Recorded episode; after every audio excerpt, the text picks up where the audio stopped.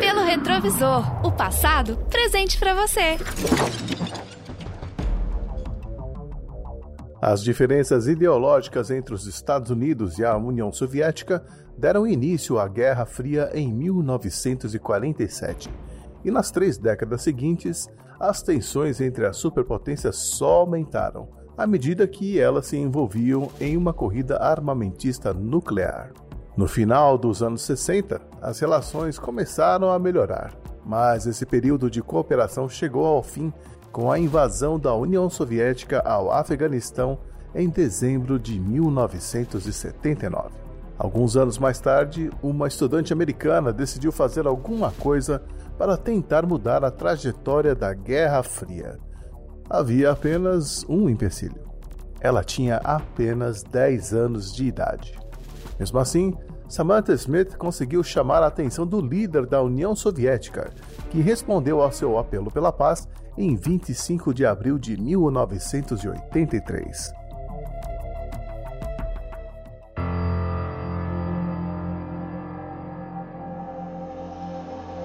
Eu sou o Xi e este é o Pelo Retrovisor, o podcast que faz o passado presente para você. Nesta edição, nós vamos relembrar o feito da americana Samantha Smith, que fez o que muitos diplomatas experientes não conseguiram em 1983. Pelo retrovisor, o passado presente para você.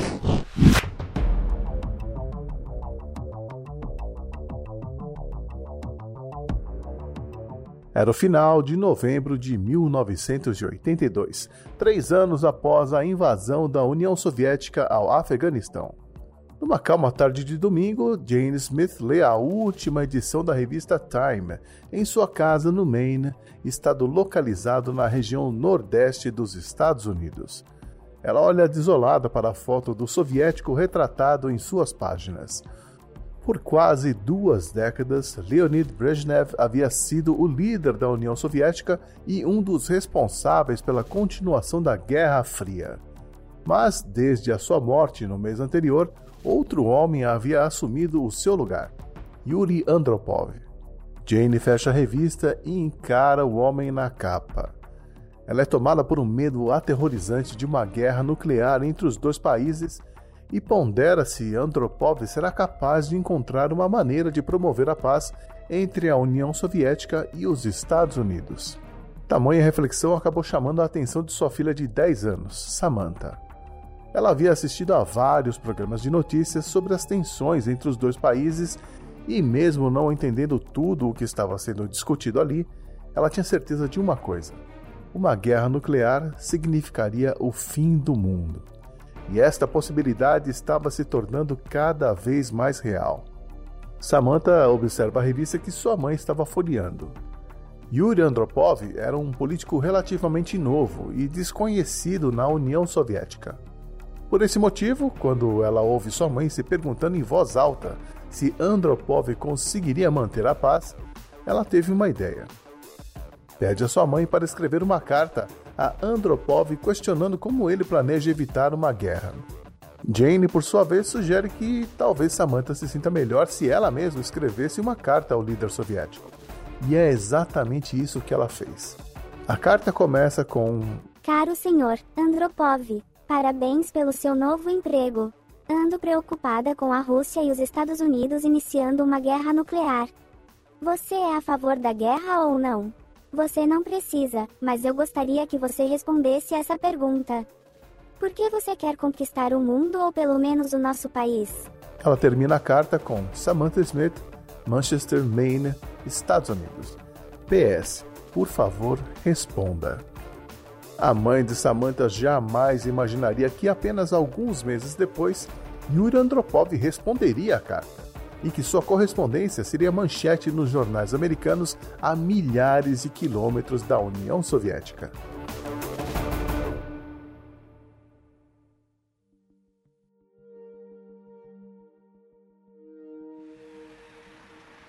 Vinte e cinco de abril de 1983. Samantha desce do ônibus escolar de volta para casa, mas ela não é recebida por seu cachorro, como de costume. Em frente à sua casa, ela nota vários repórteres preparando suas câmeras e fazendo anotações em seus blocos de notas. Samantha já havia tido uma experiência com a imprensa no início daquele mês, quando um jornal soviético publicou um artigo sobre cidadãos americanos que haviam escrito para Andropov e mencionava a carta de Samantha. Mas ela não entendia o porquê de tanta atenção da mídia naquele dia. Ela mal teve tempo de descer o último degrau do ônibus quando os repórteres foram para cima dela com dezenas de perguntas, câmeras e microfones. A notícia de que o novo líder da União Soviética havia respondido à pequena garota havia se espalhado e o mundo queria saber mais. Mas a própria Samantha não tinha tido tempo de ler a carta de Andropov, pois ela havia chegado enquanto ela estava na escola. Agora, em sua casa e longe dos olhares curiosos da imprensa, ela realmente pôde ler a mensagem de Andropov, que comparava Samantha a Becky, a companheira de Tom Sawyer no famoso romance americano com o qual ela compartilhava a honestidade e a coragem, segundo Andropov. Samantha continua a carta e fica feliz com o comentário de Andropov de que soviéticos e americanos já trabalharam juntos quando lutaram contra a Alemanha nazista na Segunda Guerra Mundial. E ele garante que a União Soviética não dará o primeiro disparo em uma eventual guerra. Queremos paz para nós mesmos e todos os povos do planeta, para nossos filhos e para você, Samantha. A carta termina com um convite a Samantha para visitar a União Soviética e ver com seus próprios olhos que o povo russo desejava apenas paz e amizade. Um convite que será aceito por ela e sua família alguns meses depois e sua visita à União Soviética provocará um frenesi midiático poucas vezes visto no país e exaltado como um dos atos de diplomacia mais significativos entre americanos e soviéticos em muitas décadas.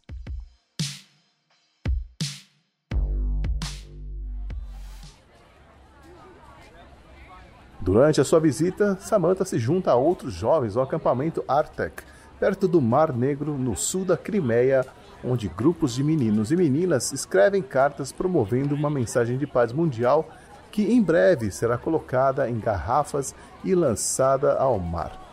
Artek é uma das paradas no itinerário movimentado de Samantha naquelas duas semanas em que ela e sua família passaram na União Soviética.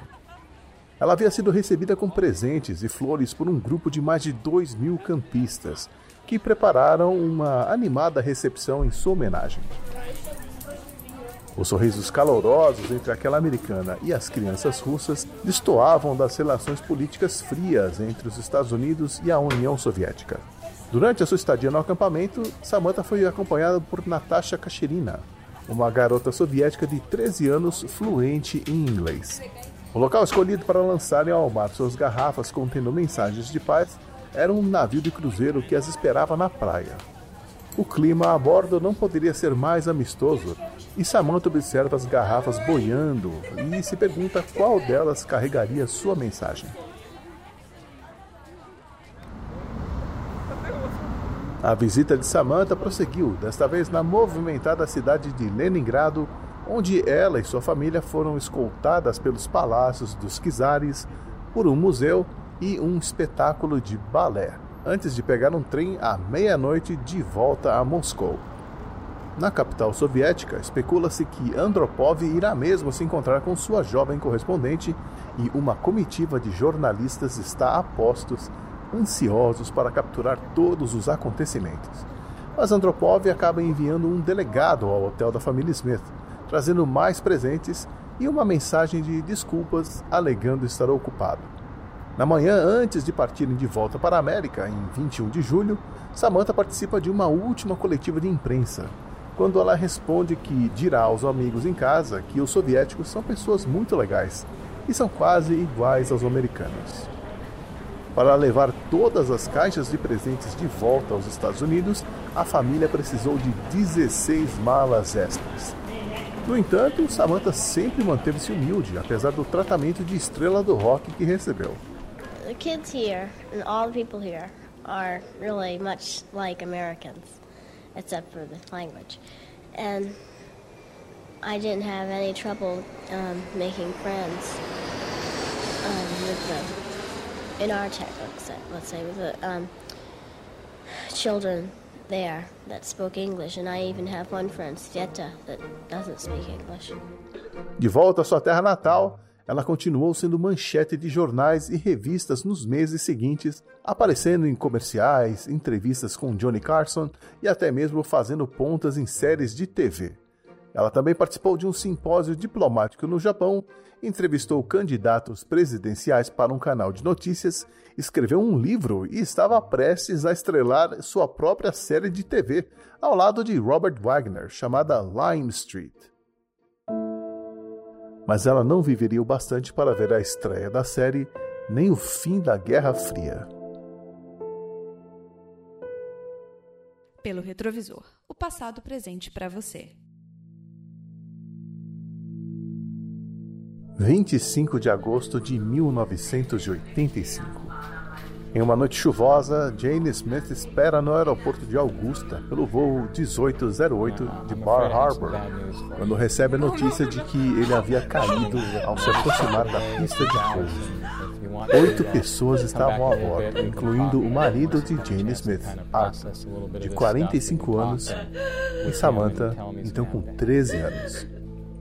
Ela e seu pai estavam voltando de uma sessão de gravação da série de TV em Boston.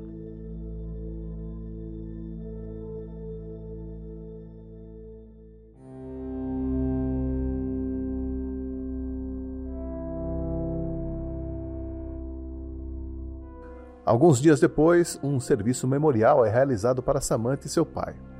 Um coral infantil canta We Are the World, enquanto centenas de pessoas prestam suas homenagens.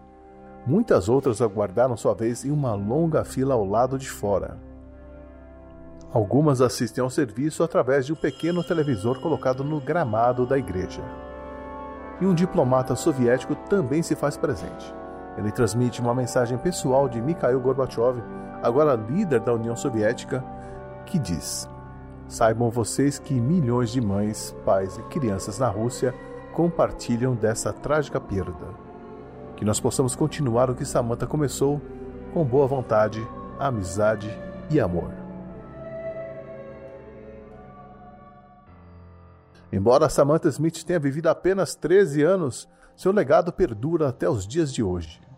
Na União Soviética, há um monumento e um selo comemorativo que foram produzidos em sua homenagem. Um astrônomo russo batizou um asteroide com seu nome, um compositor dinamarquês escreveu um concerto em sua memória e um Jardim da Paz traz o seu nome em Michigan. No Maine, uma lei estadual oficializou o dia de Samantha Smith na primeira segunda-feira de junho. Sua história é preservada e contada na escola onde ela estudou, e sua mãe Jane criou a Fundação Samantha Smith, uma organização que perpetua a diplomacia de Samantha, promovendo intercâmbios estudantis entre os Estados Unidos e a União Soviética uma celebração que preserva o legado e o trabalho que mudou a vida de Samantha e a transformou na mais jovem embaixadora da paz depois que a União Soviética respondeu à sua carta em 25 de abril de 1983. O Pelo Retrovisor é uma produção do 80 Watts. Confira toda a família de podcasts sobre o som e a cultura dos anos 80 em 80watts.com.br ou no seu agregador favorito. Eu sou Xi. Obrigado por ouvir esta edição e até a próxima lembrança dos anos 80. Pelo retrovisor. O passado presente para você.